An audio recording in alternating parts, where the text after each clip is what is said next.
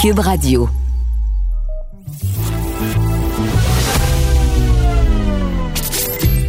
Caroline Saint-Hilaire. Caroline Saint-Hilaire. Une animatrice pas comme les autres. Cube Radio. Bonjour, très heureuse de vous retrouver encore une fois cette semaine. On a connu une grosse semaine assez troublante, que ce soit aux États-Unis ou dans le Vieux-Québec. Alors, euh, je vous invite à vous relaxer pour le prochain balado et euh, on va commencer ça tout de suite euh, et on va se faire du bien avec nul autre que Kim Thuy. Caroline Saint-Hilaire. Pas d'enveloppe brune, pas de lobbying. Juste la vraie bonne radio, dans les règles de l'art. Cube Radio.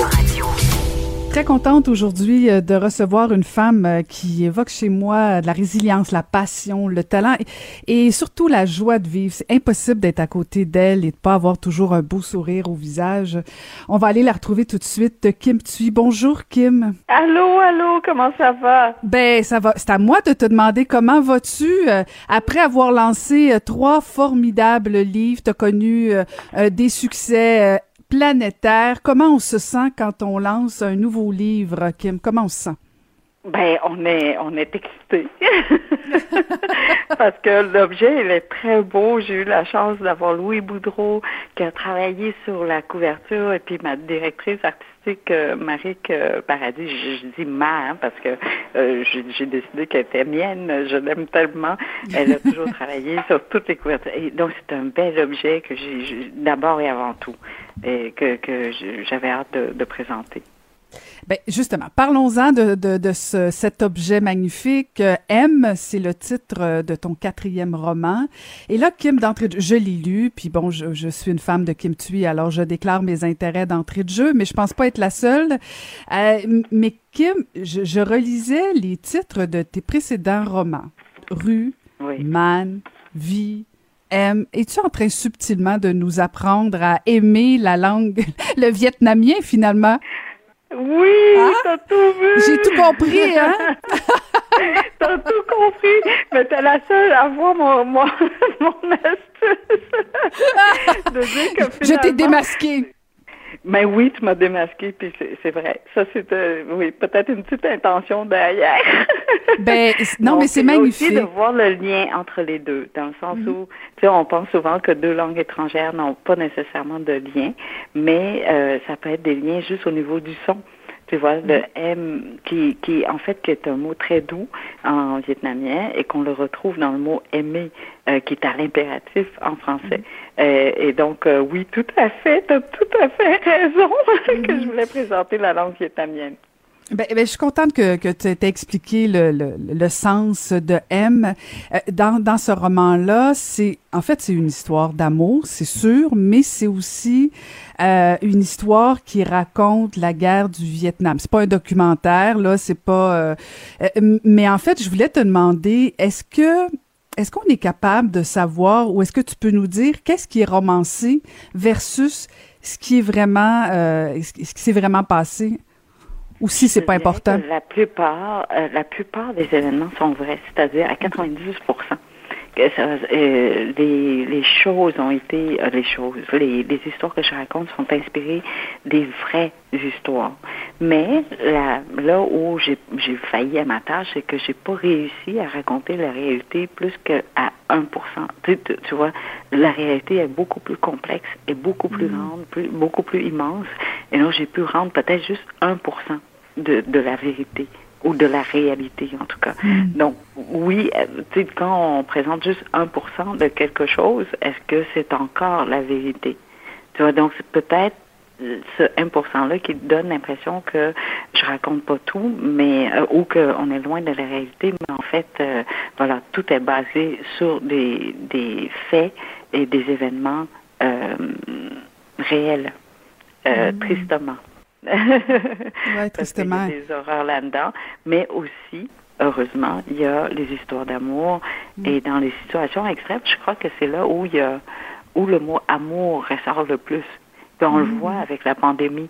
On n'a jamais exprimé autant notre amour pour nos, nos, nos, personnes les plus fragiles de, de la société, soit nos aînés. Et donc, euh, contrairement à ce qu'on croit, je crois qu'en temps de guerre, en temps de conflit, en temps de chaos, c'est là où l'amour se révèle le plus. Hmm. Et, tu, le décris bien parce que bon, tu peux lire une page de ton roman et, euh, c'est magnifique. Bon, je, veux pas rien dévoiler là et brûler de punch là, mais bon, il y, a des belles scènes d'amour et l'autre page, il y a des atrocités qui, qui donnent des frissons. Euh, pourquoi tu as eu envie, toi tu l'as ben, tu l'as connu la guerre, euh, tu, tu, tu, sais ce que ça, ça, ça a pu avoir comme impact euh, chez tes frères, chez tes sœurs, dans ta famille? Euh, nous au Québec, on n'a pas tellement connu ça. Pourquoi tu as eu envie de replonger là-dedans? Ah, ben c'est pas tant que je voulais replonger dans une guerre. Je voulais replonger. Mm. Ben, je voulais juste raconter une histoire mm-hmm. d'amour et des, histoires en général. Mm-hmm. Tu vois, je, ben tu le sais, tu me connais. Je, sais tout ce que je fais, c'est raconter des histoires parce que je nous trouve fascinants les humains la complexité des humains. On est à la fois bon et mauvais, on est à la fois grand et lâche. on, est, on est tout ça ensemble, puis cette contradiction-là euh, donne euh, des résultats inattendus ce mix euh, donne des cocktails, parfois des cocktails Molotov, parfois des cocktails vraiment bons au goût, comme un mm-hmm. mojito où tu as à la fois le goût acide, le goût un peu amer de la menthe, du rhum et euh, la lime, et tout ça. Et, et c'est ça l'humain c'est qu'on est à la fois euh, doux et violent. Et, et donc, je voulais peut-être, ouais, présenter ces histoires-là, qu'il n'y a pas que il n'y a, a, pas une zone qui est noire et l'autre zone qui est, euh, qui est blanche. Là. Toute la vie, je crois, est grise, ou la plupart. Il n'y a, pas de certitude et il n'y a pas d'incertitude non plus. Euh, donc, c'est, ce livre-là, c'est pour vraiment illustrer cette complexité de nous, les humains. Et, mm. et ben, ça donne des couleurs extraordinaires. tu vois, on, retrouve toujours euh, ton côté positif euh, et, ça, ça, ça, se ressent aussi dans ce roman-là. Euh, T'as-tu trouvé ça plus difficile d'écrire ce roman-là versus les trois autres? Ah, pas pour l'écriture, mais pour la recherche. Ah, la recherche m'a plongé dans des euh, dans des vérités que je ne connaissais pas et, et des vérités qui, ben, je connaissais pas aussi parce que c'était caché. Euh, comme tu sais, hein, la documentation euh, euh, mm-hmm. euh très souvent sont classifiées pendant 50 ans. Euh, en tout cas, aux États-Unis, c'est 50 ans. Je ne sais pas si chez nous, on pratique aussi euh, cette confidentialité envers l'information, mais aux États-Unis, beaucoup de documentations sont gardées secrètes pendant 50 ans et on nous le dévoile maintenant. Et la guerre du Vietnam euh, avait lieu bah, dans les années 60, euh, et donc tu vois, les documents commencent à sortir. Mm. Donc il y a plein de d'informations euh, qui, qui m'étonnent. En fait, qui ne devrait pas m'étonner parce qu'on sait très bien que les coulisses ne sont pas ce qu'on voit sur scène, euh, mais on est toujours fasciné tu euh, comme un magicien, tu crois, tu sais que c'est pas vrai ce qu'il te montre, mais quand tu vois vraiment l'astuce derrière, tu es, quand même étonné et déstabilisé. Et, euh, et c'est la même chose dans ce cas-ci, je te dirais. Mm. Donc c'était difficile pour moi de d'entendre de, euh, un président, euh, le président Nixon, de dire bombarde, bombarde, et que le général dise, euh, le général qui était au Vietnam disait, oh non, mais c'est une mauvaise journée, il y a beaucoup de brume, on va pas pouvoir bien cibler, on va, on va toucher les civils. Et lui de dire, oui, mais bombarde quand même parce que j'ai besoin d'une une pour détourner l'attention sur le Watergate. Hmm, incroyable. comme on, on savait qu'on était des pions, si tu veux, mais de l'entendre de vive voix, c'est il y a, y a, quelque chose qui ouais, ça, ça, ça vient nous, nous, nous toucher différemment. Tu sais, c'est comme mm. là, tu peux plus te raconter des histoires, tu peux plus faire d'aveuglement volontaire. Là, c'est euh, noir sur blanc, c'est de ouais, c'est vivant. Mais Kim, comment tu fais pour justement écrire ça puis pas être en colère pour ben, ben parce que tu réalises qu'on est tous victimes d'une guerre. On est victime de quelques leaders qui, qui ont pris des décisions euh, sans avoir euh, comment dire, sans avoir les mains dans euh, dans, dans, dans la mm. pâte, c'est ça qu'on dit. Et, et donc, ils pouvaient prendre des décisions parce qu'ils étaient très éloignés des champs de bataille. Donc, ils ne voyaient pas. Mais ceux qui étaient sur le champ de bataille ne savaient pas non plus pourquoi ils étaient là. Ils avaient un, message complètement différent.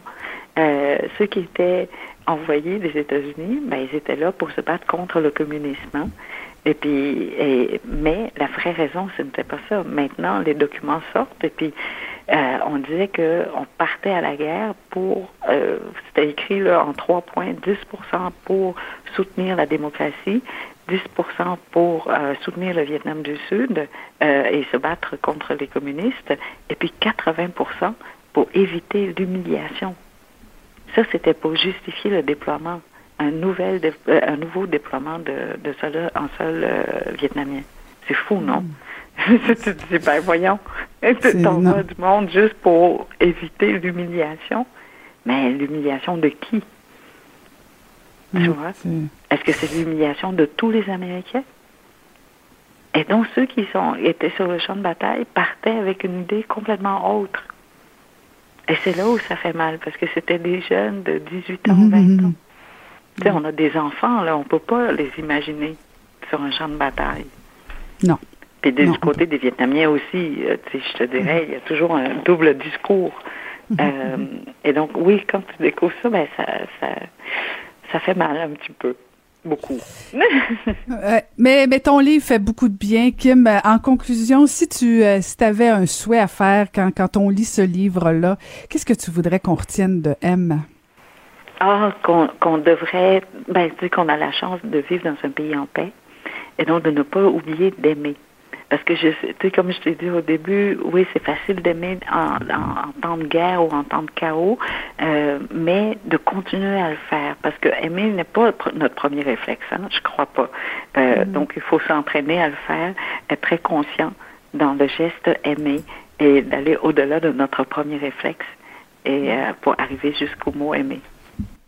Ben, en tout cas, j'espère que tu le sais que moi je t'aime et je pense que tous les Québécois t'aiment beaucoup, Kim. Ben, bon succès, bon succès avec M et euh, j'invite les gens à le lire. C'est vraiment magnifique, touchant.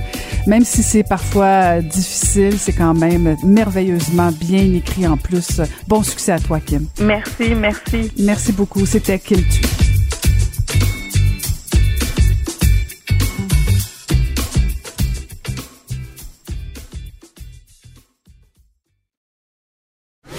Pour elle, les réponses sont aussi des questions.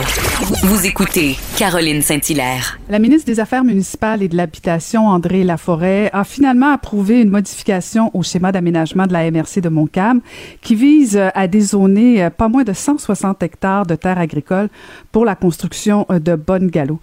Euh, on voulait avoir et comprendre surtout la décision de la ministre. On va aller la retrouver, euh, Madame André Laforêt. Bonjour, Madame la ministre. Bonjour, Madame Saint-Hilaire. Très contente de vous parler parce que euh, il s'est dit euh, beaucoup beaucoup de choses euh, justement sur votre décision, mais mais je veux revenir un peu en arrière. vous avez dit à plusieurs reprises depuis votre nomination qu'il fallait freiner l'étalement urbain. Alors j'ose vous demander madame la ministre, comment vous pouvez aujourd'hui justifier votre décision de permettre le dézonage des terres agricoles pour construire des maisons? Est-ce que c'est pas un peu en contradiction avec vos intentions?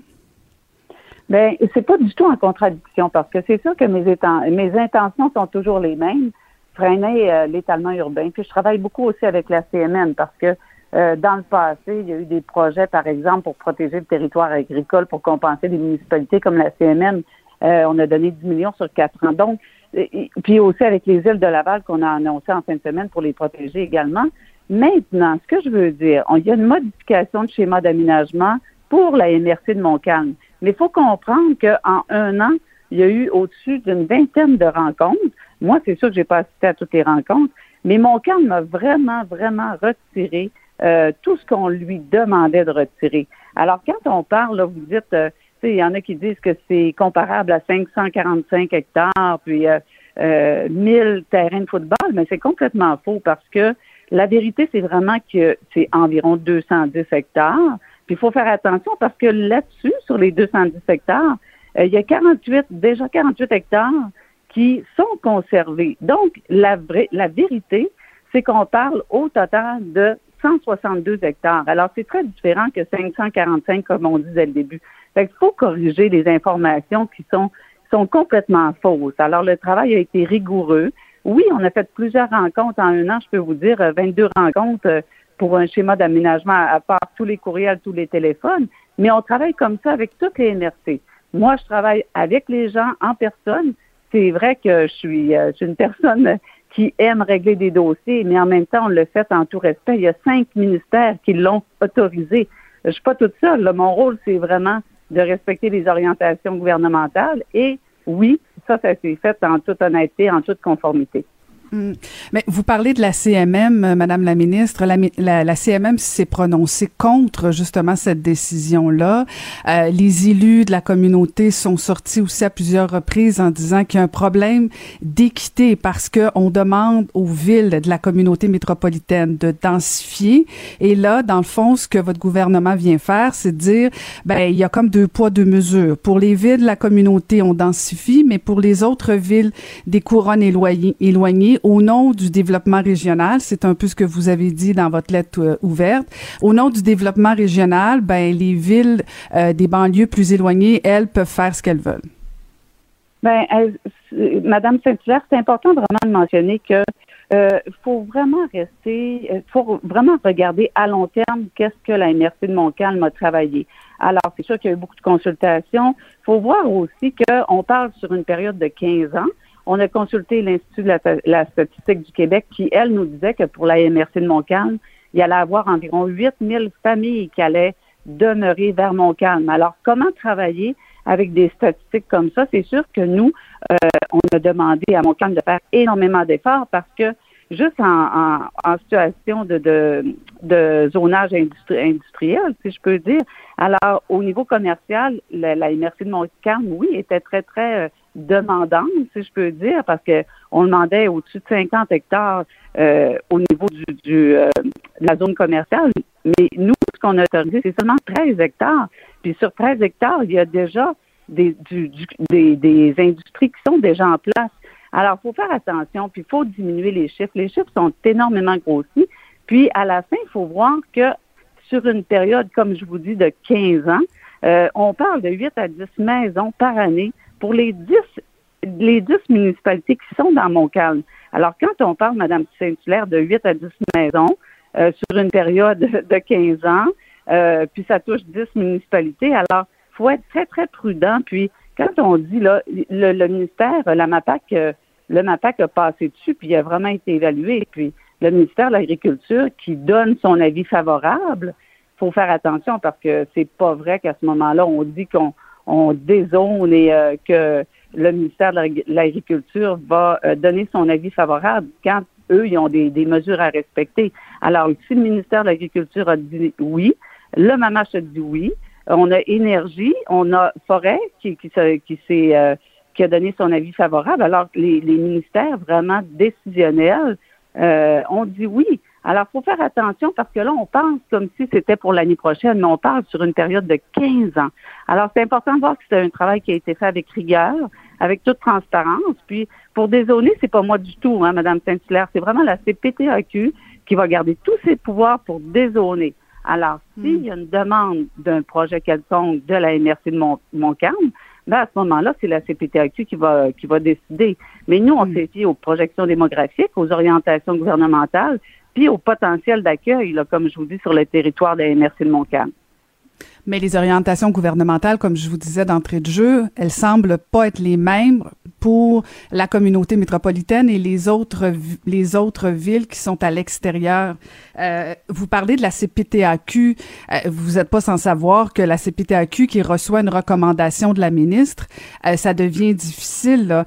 Si vous pensez que la CPTAQ est responsable de traiter les demandes, pourquoi vous vous en mêlez? Pourquoi ne pas avoir tout simplement envoyé la demande à la commission de, de CPTAQ ben, en fait, comme je vous dis, la CPTAQ, euh, la CPTAQ est totalement indépendante. Même si vous me dites, Madame Laforêt, vous avez de l'influence euh, pour les décisions de la CPTAQ, c'est complètement faux. Parce que c'est comme vous, vous connaissez tellement bien les affaires municipales de par votre expérience. C'est comme si je disais que j'avais un pouvoir sur la CMQ, la Commission municipale du Québec. c'est complètement indépendant. Je peux pas rien, rien, rien influencer avec la CPTAQ. Puis quand vous parlez des orientations de la CMM qui seraient différentes, ben on pas du tout parce que l'important c'est on, on, respecte les les OGAT en fait les, les de, de, consolider les, les zones urbaines, ça c'est vraiment important. Puis euh, tout ce qui est euh, justement approvisionnement en eau potable, c'est important de le mentionner avec les infrastructures dans la MRC, MRC de Montcalm. Euh, ils ont des, des, des obligations qu'on a complètement refusées, là, parce que c'est sûr qu'au niveau des, des aqueducs et égouts, eux, ils ont retiré également des demandes qu'ils faisaient. Puis c'est sûr que ça a été ça a été non. on a été très, très sévère. Fait au niveau du traitement des eaux usées, l'électricité, les routes, en fait, on a été très, très sévère. Donc, on respecte les orientations de la CMM. Puis, c'est tellement important, vous, vous, vous m'amenez sur, euh, sur une situation que je veux quand même travailler parce que l'étalement urbain, c'est essentiel de respecter justement et de freiner l'étalement urbain. Je suis pour ça, justement, qu'on doit vraiment respecter. Euh, dans, dans, la mesure du possible, freiner l'étalement urbain, c'est important. Mais on a des enjeux de famille, on a des, des enjeux de travail, euh, des enjeux aussi avec le, le, transport. Fait que moi, ce que je veux faire, je veux vraiment, vraiment amener une question sur l'aménagement du territoire. Parce que oui, il y a la CMM, puis euh, comme je vous disais, la CMM, on leur a donné un projet pilote, c'est incroyable, pour respecter toutes les municipalités qui étaient euh, en, en, zone agricole pour qu'elles ne peuvent pas se développer, mais qu'en même temps que le gouvernement du Québec leur donne des revenus pour ne pas toucher aux terres agricoles. Alors moi, je veux vraiment euh, voir notre aménagement du territoire parce que euh, je suis, je suis aux affaires municipales partout au Québec. On a des demandes, par exemple, avec les milieux humides. Fait que c'est sûr que moi, l'aménagement du territoire fait partie de mon ministère. Puis je veux vraiment essayer de travailler avec toutes les MRC puis euh, c'est certain que là, on, a un peu, si je peux dire, donné un petit, euh, un petit coup d'envoi. Mais en même temps, il faut voir que Montcalm est à 70 km de Montréal. De, si on regarde, là, euh, on est rendu très, très loin là, de la CMN. Puis j'ai en tout respect pour la CMN, c'est sûr que là, on parle un petit peu plus de développement régional. Ça, ça dérange aussi. Mais Madame Saint-Clair, je peux vous dire une chose, c'est que tout a été fait dans les règles de l'art. Puis on va respecter les orientations gouvernementales. Puis il faut revenir à la base. C'est quand même 8 à 10 maisons par année pour les 10 municipalités sur 15 ans. Alors, quand on parlait tantôt de, de 545 euh, hectares, nous, on a vraiment, vraiment les chiffres réels. Puis on a tous les ministères qui ont donné leur accord. Mais il y a eu des refus. Je l'ai refusé, là, le, le, le, schéma d'aménagement de mon calme aussi. Là, comme d'autres schémas d'aménagement qu'on a refusés euh, alors, euh, je veux quand, quand c'est légal, on va l'accepter, puis quand la MRC fait son, son retire ses demandes, parce que je me rappellerai tout le temps la dernière rencontre, je vais vous dire ça entre vous et moi. Euh, moi, j'ai, vraiment dit à la de Montcalm, c'est ça ou c'est rien. Vous retirez tout ça, sinon on va pas de l'avant. Alors, ils ont compris qu'on avait une fermeture aussi dans leur demande. Puis ils ont dit bon ben c'est sûr qu'on voit que c'est une impasse. Euh, c'est impossible d'aller plus loin. Bon, on va essayer de travailler avec ça. Parce que si on avait dit oui, c'est sûr que là, il y aurait eu mais on a dit non sur plusieurs, plusieurs de leurs demandes. Mais en même temps, Madame la ministre, bon, vous vous expliquez votre votre position. Euh, il semble y avoir quand même des gens qui posent des questions, notamment euh, le Parti libéral du Québec vous a posé des questions à l'Assemblée nationale. Euh, vous avez parlé du fait que tout a été fait dans les règles de l'art. Ils ont, soulevé la question notamment de votre ancien adjoint parlementaire, Monsieur Touin, qui n'est plus qui plus votre adjoint là, soit dit en passant, mais qui a été là tout le long du processus. Est-ce que vous un peu de, de, l'avoir impliqué dans le processus alors qu'il était euh, préfet de la MRC de Montcalm euh, et qui a lui-même fait les demandes justement euh, de modifier le schéma d'aménagement. Est-ce que c'était pas une erreur de, de, de, débutant, disons ça comme ça gentiment, de, de, l'avoir impliqué dans le processus? En termes de perception là? Oui, ouais, j'aime ça vraiment discuter avec vous parce que ça corrige plusieurs plusieurs informations parce que euh, je l'ai refusé quand M. Twain était avec moi. Puis l'autre chose de dire qu'il a participé à toutes les rencontres, c'est complètement faux. Puis même moi, j'ai pas participé à toutes les rencontres parce qu'il y a des rencontres également avec euh, les fonctionnaires. Alors, il n'a pas participé du tout, du tout à toutes les rencontres. Puis, euh, je comprends les demandes aussi du Parti libéral, mais je disais à la blague cette semaine, c'est que euh, les demandes, euh, par exemple, avec Vaudreuil, la députée de Vaudreuil, il y a des demandes de correction de schéma d'aménagement pour un certain cimetière. Euh, Sol ici à Québec, le député de Jean Lesage, a travaillé avec un, ministre ici de la capitale, puis on travaille avec les députés, puis le schéma d'aménagement des Sœurs de la Charité, par exemple, il a été refusé, je l'ai refusé aussi une fois. Mais s'il fallait, Madame Saint-Hilaire, que je dise je ne travaille pas avec aucun député, ben moi, c'est pas mon but. Je veux travailler avec tous les députés de tous les partis, puis euh, je vais travailler avec des schémas d'aménagement. Puis oui, ça va arriver encore dans, dans le futur. Alors, l'important, c'est vraiment euh, de suivre nos orientations gouvernementales, puis vous connaissez les dossiers des OGAT par cœur, vous, connaissez vraiment, vous êtes vous avez une belle expérience, puis mon rôle, c'est pas de dézoner. Il faut revenir à ça. S'il y a des zonages, c'est la CPTAQ qui le fera. Puis moi, je peux pas, je peux pas euh, m'ingérer dans ça du tout, du tout. Puis, euh, mais je le redis, puis j'invite tous les députés de tous les partis à travailler ensemble. Puis, euh, ce serait terrible en même temps de dire ce député-là, je ne travaillerai pas avec, je veux vraiment pas, parce qu'en en plus, quand, puis je vais revenir à ça, il y a cinq ministères qui ont donné leur leur avis favorable. Le ministère de l'Environnement a même dit son avis favorable, donné son avis. quand on parle d'environnement, agriculture, des ministères vraiment importants, euh, pour euh, dans les schémas d'aménagement, ben, je suis pas la seule. Alors, ça a été un travail intense. Ça faisait sept ans qu'ils travaillaient pour leur schéma d'aménagement. Mais peut-être, je vais le prendre un petit peu vers moi. Euh, j'aime ça, travailler intensément. Puis oui, il y a eu énormément de rencontres en un an. Mais moi, tous les dossiers qu'on me dit, Mme Saint-Hilaire, ça fait six ans, ça fait sept ans, ça fait dix ans.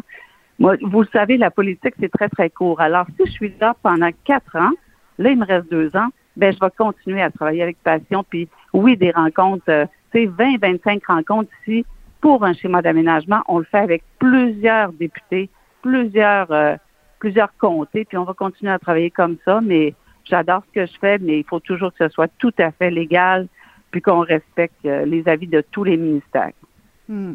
En tout cas, de toute évidence, il s'est passé quelque chose parce que si euh, si les sous-ministres, plusieurs personnes, euh, plusieurs instances au départ refusaient et le changement de d'aménagement du schéma d'aménagement pardon de la MRC Montcalm et que maintenant après ces 20 rencontres là, on accepte la modification, il y a comme il y a comme des choses qui échappent à plusieurs personnes et, c'est peut-être ça qui fait qu'il va falloir peut-être un peu mieux l'expliquer. rapidement, Madame la ministre aussi là, je veux je sais que vous vous, avez d'autres chats à fouetter. Vous avez euh, fait une lettre ouverte pour euh, inciter, pour discuter justement. Euh, vous avez invité la population à un grand débat sur le schéma d'aménagement, sur l'aménagement du territoire, en fait, plus globalement, le développement régional. Est-ce que vous pensez pas que cette décision-là va laisser un petit goût amer pour certains élus pour entreprendre cette grande discussion-là que vous voulez? Mais je pense qu'au contraire, les avis sont quand même très favorables. Puis vous le savez, vous parlez euh, avec euh, avec moi d'étalement urbain. Fait que je pense qu'une loi qui a quand même 40 ans, la dernière, les dernières grandes modifications ont eu lieu il y a 25 ans. Imaginez là, moi je pense que depuis 25 ans, on a énormément de demandes. Euh, c'est peut-être mhm. important de revoir notre territoire. Puis on a mis quand même 500 millions ou presque là, dans un plan pour les inondations. Alors nous, les inondations, on veut pas juste indemniser les gens, on veut corriger les inondations. On, y va par bassin versant. Alors oui, on a une autre approche. Puis ce qu'on a fait avec Montcalm, pour revenir à, ça, c'est, ça s'est déjà vu avec la, la, CMM, par exemple. On a eu les demandes avec les Mescoutins, puis euh, Joliette pour un schéma d'aménagement.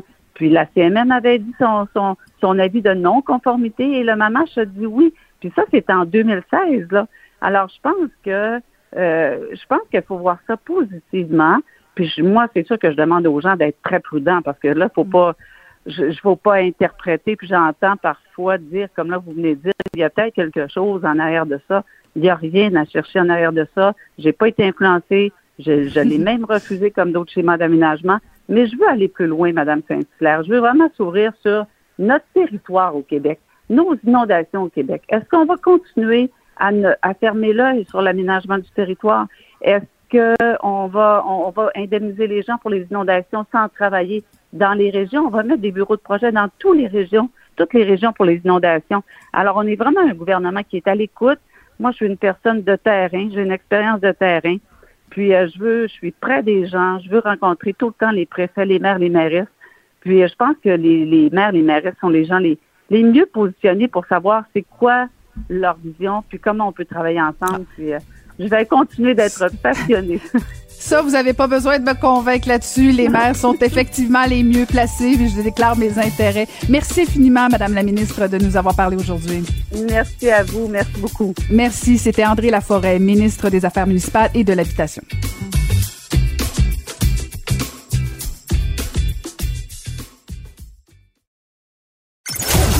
Ancienne mairesse de Longueuil, l'actualité.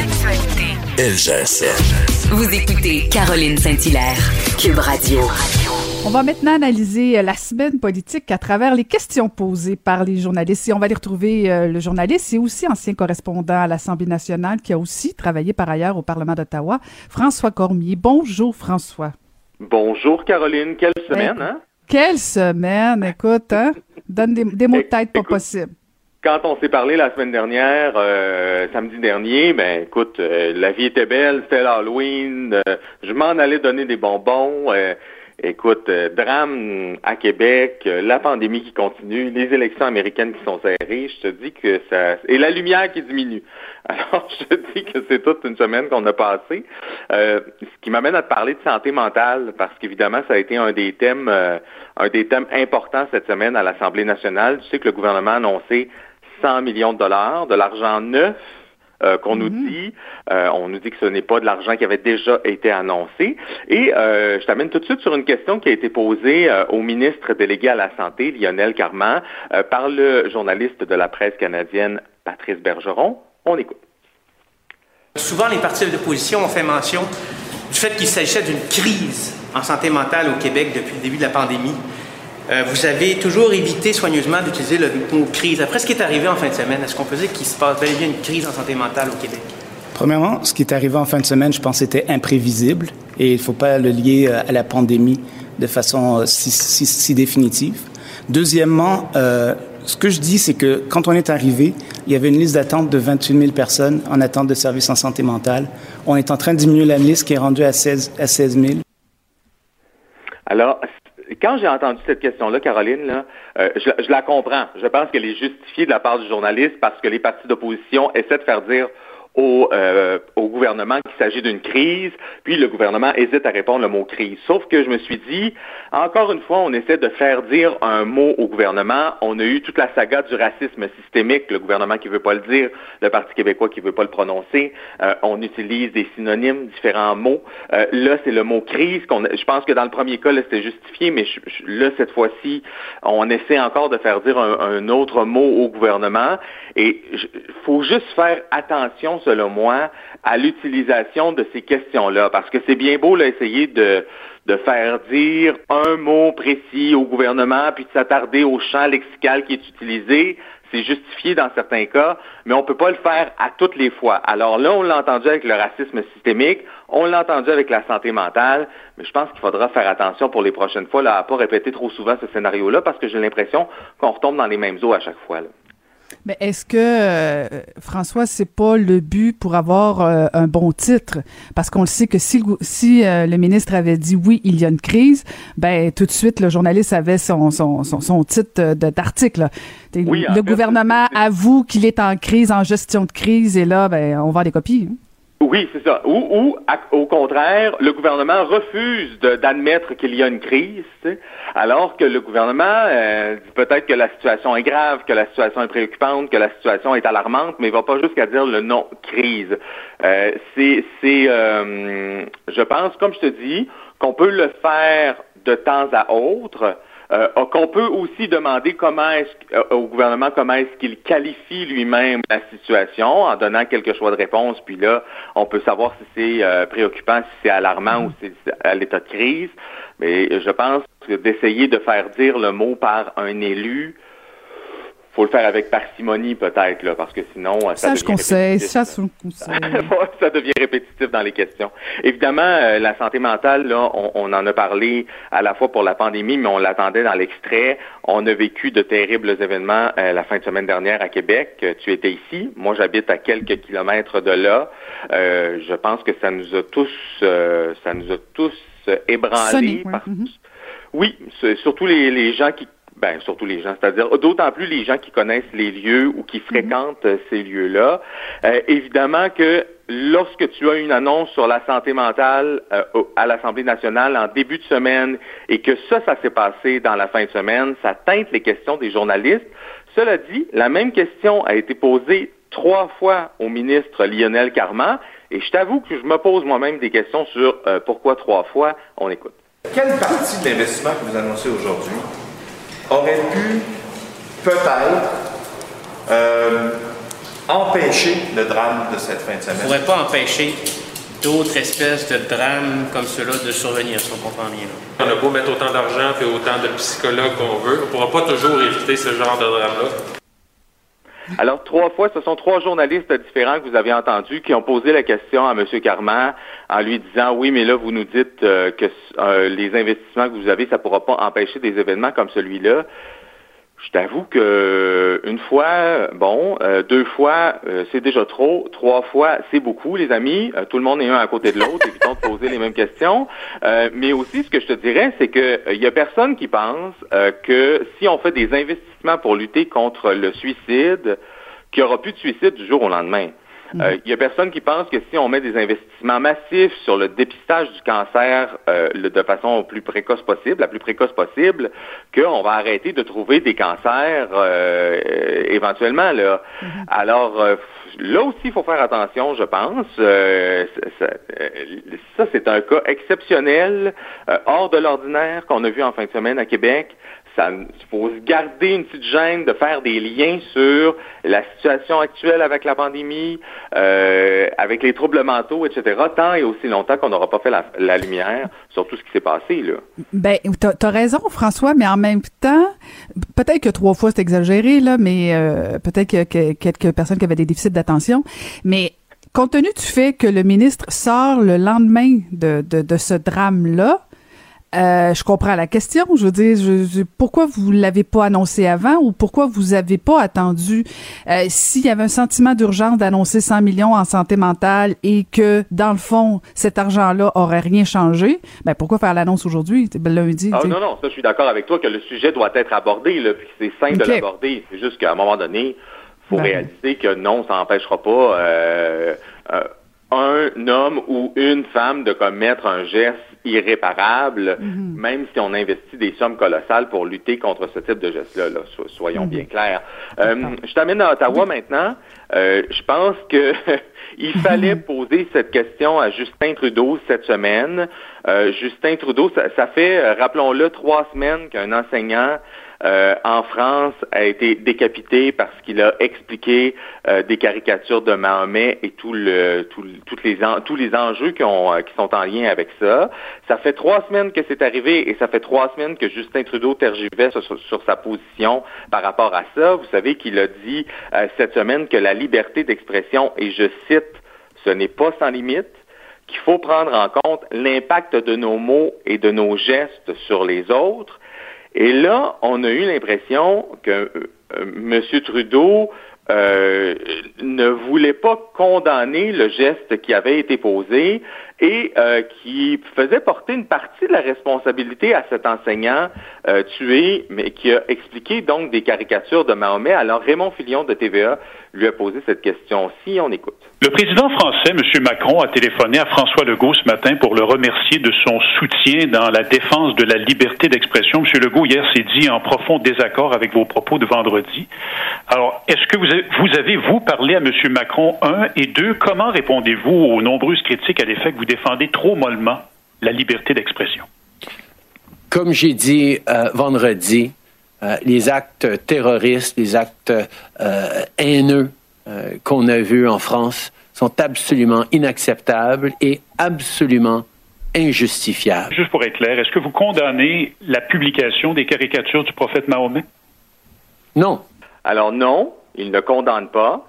Ça manquait de clarté, ces réponses. Vous savez, Justin Trudeau est souvent dans la nuance, dans les grands concepts. Ça a ses ses avantages, j'imagine, de ne pas trop euh, se commettre sur certains dossiers, mais euh, la réalité, et je ne sais pas si tu es d'accord avec moi, c'est qu'on s'y perd. Euh, mm. On finit par se demander, à force de, rester dans des concepts très larges, ce que pense réellement M. Trudeau.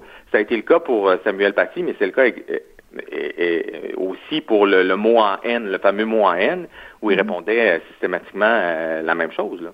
Mm-hmm, mais c'est sa grande force ou sa grande faiblesse, ça dépend de quel côté on est, mais on réussit à se perdre effectivement dans, dans, dans ses réponses.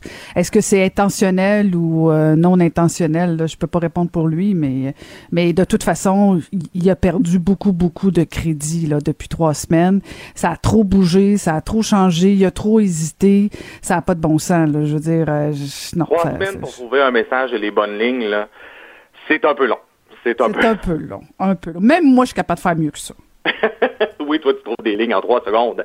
Écoute, dernière question, euh, c'est un petit euh, un petit clin d'œil. Bonne question qui a été posée à François Legault. Bonne question, mais c'est surtout euh, la sous-question qui a été comique de la part du collègue Louis Lacroix à Cogeco. On écoute. Ma deuxième question, c'est pour vous, M. Legault. Elle va être bien simple. Deux mots. Biden ou Trump? Oh, j'ai pas l'intention de, de, me mêler de ça. Je voudrais pas euh, si on était en élection ici, que les autres États ou pays se mêlent de nos élections. Donc, ça serait aux Mais je pense pas que votre réponse aura une grosse influence, là. Oui, pas vous. Euh, je sais pas. je suis d'accord avec vous. Je suis très humble face à ça.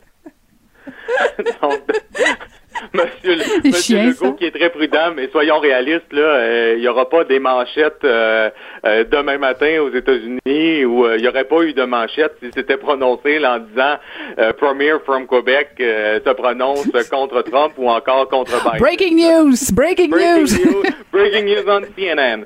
Ça aurait, ça, aurait, été étonnant, mais quand même, hein, on essaie toujours de le faire dire aux, aux, politiciens et, et ça, c'est plus difficile quand on, on cherche à savoir s'ils ont une préférence pour un, gouvernement ou l'autre lorsqu'un pays étranger, lorsqu'un autre pays est en élection. Mhm. Euh, dans ce cas-ci, donc, euh, M. Legault qui euh, s'est gardé une petite gêne, le fidèle à la tradition, c'est souvent plus facile d'obtenir une réponse des partis d'opposition qui, eux, n'ont pas à faire affaire directement avec les dix gouvernements et ont moins de mhm. misère à se prononcer, disons-le. Effectivement. Puis en même temps, ben, ça peut devenir même problématique pour la politique interne, François, parce que si, supposons que François Legault prend position pour un ou pour l'autre, ben, il peut y avoir de ces électeurs qui euh, aiment plus un que l'autre. Alors, tu, tu j'imagine que tu choisis euh, tes combats de dire j'ai-tu vraiment besoin de prendre position là-dessus. Faut pas oublier que le gouvernement du Québec n'est pas en relation euh, direct avec le président des États-Unis. Il n'y a pas de rencontre ni de conversation comme Justin Trudeau peut en avoir. Par contre, avec certains États américains, hein, on a des projets, particulièrement les États américains, qui sont sur le bord de la frontière et on a vu notamment avec le Maine cette semaine à quel point c'est serré dans l'État du Maine. Alors, euh, effectivement, peut-être que François Legault choisit de de ne pas froisser euh, de ne pas froisser les gens qui sont euh, qui sont américains et qui vivent au Québec et préfèrent donc se garder une petite chaîne. Ben écoute, j'espère qu'on va savoir qui est le président des États-Unis avant qu'on finisse en CHSLD, François?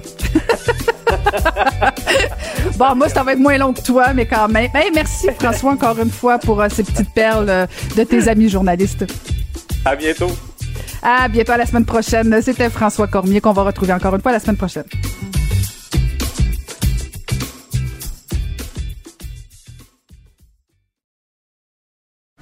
Pour elle, les réponses sont aussi des questions. Vous écoutez Caroline Saint-Hilaire. L'horrible attaque dans le Vieux-Québec euh, la fin de semaine dernière a secoué tout le Québec, c'est le moins qu'on puisse dire, et a poussé le gouvernement du Québec à annoncer un investissement de 100 millions de dollars en santé mentale. J'ai voulu en parler avec euh, la psychologue et essayiste Rachida Azdouz. Bonjour Rachida. Bonjour. Très contente de vous parler. Vous avez suivi, euh, bien sûr, comme tout le monde, ce qui s'est passé dans le Vieux-Québec euh, et l'annonce du gouvernement santé mentale. Est-ce que, selon vous, Rachida, c'était une bonne idée d'annoncer de l'argent comme ça en santé mentale et de faire une association euh, avec ce qui s'est passé dans le Vieux-Québec avec ce terrible meurtrier qui se promenait dans le Vieux-Québec? Est-ce que c'était une bonne idée d'associer ça à la santé mentale? Ben, écoutez, c'est toujours, euh, c'est toujours difficile de trancher, mais il reste quand même que euh, pour euh, sensibiliser les gens et les autorités à, à l'importance d'accompagner, de soutenir et de prendre au sérieux les problèmes de santé mentale, il faut aussi être capable de démontrer qu'il y a des conséquences. Et malheureusement, ben, c'est une des conséquences tragiques. Il va de soi que toutes les personnes qui sont aux prises avec des problèmes de santé mentale euh, ne sont pas des tueurs potentiels. Ce sont d'abord des personnes qui sont en souffrance. Et euh, les premières victimes des problèmes de santé mentale, ce sont elles-mêmes. Et les victimes collatérales, ce sont leurs euh, familles immédiates qui doivent les soutenir et souvent compenser parce que le système ne, leur offre pas des services adéquats. c'est clair qu'il ne faut pas de vue ça, il ne faut pas stigmatiser, il ne faut pas généraliser, mais en même temps, il faut être capable aussi de montrer que quand on abandonne des personnes qui, qui, sont en souffrance et en besoin, eh bien, il peut y avoir des, des, passages à l'acte comme celui-là.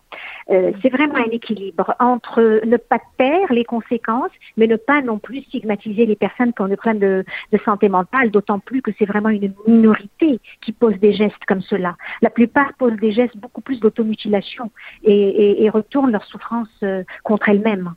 Mm, mm, mm.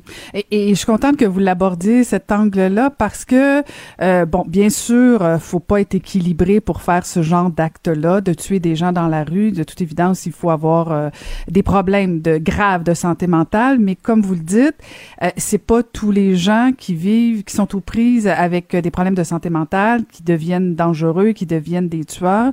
Il y a tellement eu de campagnes pour justement sortir un peu là de des tabous sur la maladie mentale sur le fait qu'on devient gêné d'en parler.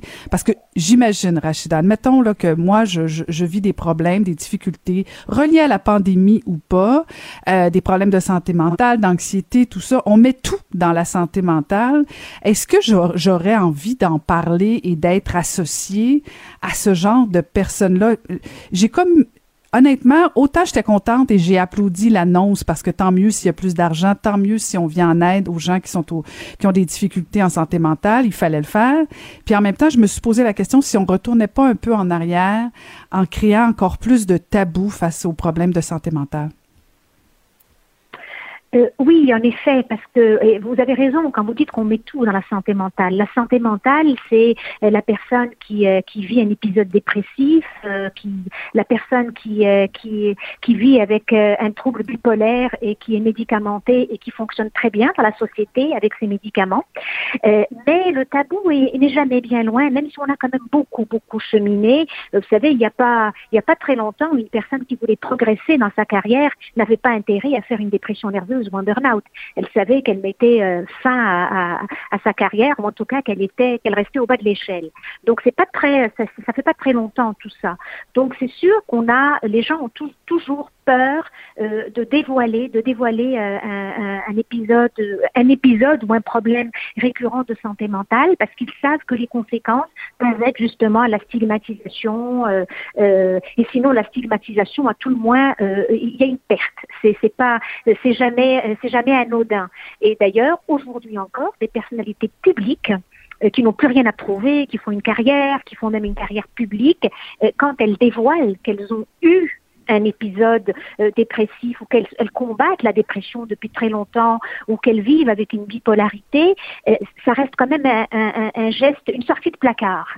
Une sortie de placard, donc, comme si c'était quelque chose de gênant qu'il fallait dévoiler pour aider les autres à, à, à aller chercher de l'aide. Euh, donc, c'est sûr que euh, ça, ça c'est l'association entre le geste violent, et les problèmes de sécurité euh, qui, qui, qui, est qui est gênante.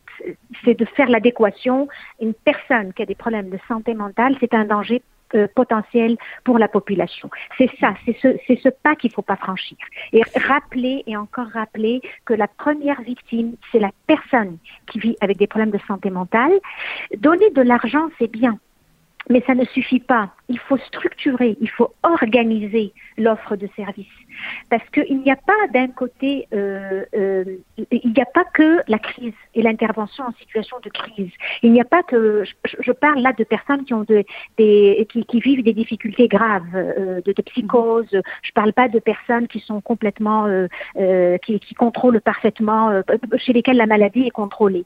Mais quelqu'un qui a vraiment des, des, des qui, qui, vit un, un, problème de santé mentale important, il n'y a pas juste l'épisode psychotique et euh, l'intervention d'urgence.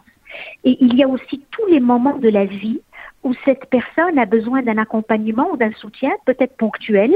Euh, la personne, par exemple, qui prend pas ses médicaments, qui ne vit pas avec sa famille, euh, euh, qui, souffre d'isolement, euh, qui a des problèmes de consommation, parce que souvent il y a il y a un mélange de, choses, c'est multifactoriel, tout ça. Une personne qui va consommer, par exemple, excessivement euh, euh, des, euh, du cannabis, qui, est autorisé maintenant à tout le monde, mais qui l'était dans certains cas pour des personnes qui avaient des, problèmes de santé mentale.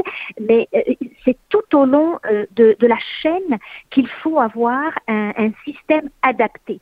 Euh, et actuellement, euh, l'intervention, ben, c'est quand la personne est en crise euh, et, et qu'il faut, il, faut la, euh, il faut la, l'accepter euh, de toute urgence à l'hôpital. on fait une intervention et ensuite la personne est plus ou moins livrée à elle-même. Si la personne vit seule, eh bien, elle est vraiment livrée à elle-même. Si la personne a une famille, eh bien, la famille va faire de la compensation et va euh, intervenir, faire un suivi, s'assurer que la personne prend prenne ses médicaments, même si les symptômes semblent avoir disparu. Donc, il faut aussi intervenir et ce sont les grands oubliés euh, de toute cette problématique-là, les familles, les aidants naturels, les proches qui finissent par être épuisés et, qui subissent, eux euh, ou elles, euh, parfois l'agressivité et puis les frustrations de la personne qui est en difficulté. Et, c'est sur ça aussi qu'il faut agir. Hmm. Vous, venez euh, de, proposer différentes pistes de solutions d'endroits où on devrait intervenir. Euh, Est-ce que le, le, 100 millions de dollars qui est annoncé par le ministre Carman, euh, suite justement au drame qui s'est passé à Québec, mais aussi, je pense, suite euh, à la pandémie où les psychologues nous ont révélé euh, qu'il y a une augmentation de problèmes en santé mentale, si là, vous aviez une baguette magique, vraiment, l'endroit, vous pensez qui est prioritaire, qu'on doit investir. Bon, il vous faites allusion aux familles qu'on doit aider. Je suis pas certaine que le 100 millions euh, est pour aider les familles comme davantage de s'assurer que les, les, psychologues au privé viennent aider au public. Mais l'endroit le plus facile et rapide où on devrait intervenir, ce serait où selon vous? Euh, dans le facile, facile entre guillemets, facile entre guillemets là. Ou en tout cas, ou en tout cas utile et urgent. Euh, D'abord, euh, s'assurer que dans le secteur public il y ait, de l'aide. Les psychologues dans le secteur public, ce sont des gens qui font un travail extraordinaire. Euh, là, c'est sûr que pour désengorger, ils ont permis euh, euh, à des personnes d'aller au privé, ce qui est très bien ça permet d'avoir un accès beaucoup plus rapide et, de, et que l'argent ne soit pas un obstacle, donc de rembourser les frais à des personnes qui vont euh, au privé. Mais il reste quand même qu'il ne faut pas oublier les gens, les psychologues dans le public, parce que dans le public, les psychologues interviennent euh, en, en, interdisciplinarité. Ils interviennent avec des médecins, des infirmières. Donc c'est une approche globale. Et ça, ça peut pas être, c'est pas le même type d'intervention qui va se faire dans le privé.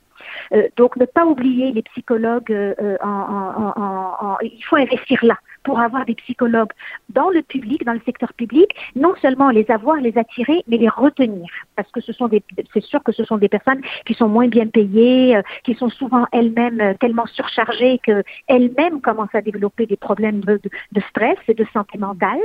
Et le répit pour les familles, c'est extrêmement important parce que euh, euh, si les familles n'ont pas de répit, à un moment donné, c'est comme ça qu'on se retrouve avec des gens qui sont dans la rue. Euh, parce que même quand une personne, je parle, je parle d'une personne adulte, jeune adulte, qui, a, qui vit avec une condition de santé mentale difficile, si elle peut aller de temps, si la famille peut, peut la, la, la, la, suivre, la superviser de loin, ça va. Mais si la famille trouve ça trop lourd, à un moment donné, c'est plus possible ou la personne elle-même ne veut plus voir sa famille. Et là, on, on, on se retrouve en plus avec des problèmes d'itinérance. Donc, le répit pour les familles, c'est important. Et euh, le répit pour les personnes elles-mêmes. Avoir mmh. un point de chute rapide, euh, pas nécessairement quand la personne est en situation de crise majeure, mais quand la personne est en situation de, euh, de souffrance et de difficulté même si c'est pas une grosse crise, qu'elle puisse avoir un point de chute pour se faire aider, avant justement que ça ne devienne une crise et qu'elle ne soit même plus capable de réaliser qu'elle a besoin d'aide. Ça, c'est une chose dégénère. importante avant que ça dégénère. Il ne faut pas oublier qu'il y a eu la désinstitutionnalisation. Alors oui. la désinstitutionnalisation, ça a été une façon de dire les personnes qui ont des difficultés et conditions de santé mentale ne sont pas des fous, il ne faut pas les, les enfermer. Et c'est mmh. très bien. Donc, c'est une première étape vers l'intégration dans la vraie vie. Mais euh, après la désinstitutionnalisation, la, désinstitutionnalisation, c'est pas un mot magique. Ce n'est pas de, de ce n'est pas d'augmenter le nombre de personnes euh, qui, qui se retrouvent dans la rue ou qui se retrouvent en détresse ou qui se retrouvent à la charge de leur famille. La désinstitutionnalisation, c'est une première étape vers l'inclusion. Dire nous, on a choisi, on a décidé comme société que quelles que soient leurs conditions physiques ou mentales, les gens vont être intégrés autant que faire se peut euh, euh, à la vie, à la vie de tous les jours. Elles vont travailler, elles vont, elles vont euh, avoir accès aux loisirs, elles vont avoir accès finalement à, à tout ce à quoi un citoyen ordinaire a accès. Euh, mais il faut donner les moyens, il faut donner les outils, il faut accompagner. Donc après la désinstitutionnalisation, maintenant il faut mettre des petites des petites pierres un peu partout parce que parce que dans une vie, dans une vie quotidienne, vivre avec des problèmes de santé mentale, ça suppose qu'il faut qu'il y ait des mesures, des mesures de soutien. À, et, et, et c'est cette, euh, c'est là qu'il y a des trous. Le défi est immense, mais espérons qu'on arrive à le surmonter. Merci infiniment, encore une fois, Rachida, toujours aussi intéressante. Merci à vous. Merci beaucoup. C'était Rachida Asdouz, psychologue et essayiste. Caroline Saint-Hilaire. Pas d'enveloppe brune, pas de lobbying. Juste la vraie bonne radio, dans les règles de l'art. Cube Radio. Et voilà, c'est ce qui met fin à ce balado de cette semaine. Merci encore une fois d'avoir été euh, au poste, au rendez-vous. Merci à toute l'équipe, particulièrement à Sébastien Laperrière pour la mise en onde et à la recherche Marie-Pierre Caillé et Maude Boutet. Et je vous dis à la semaine prochaine. Cube Radio.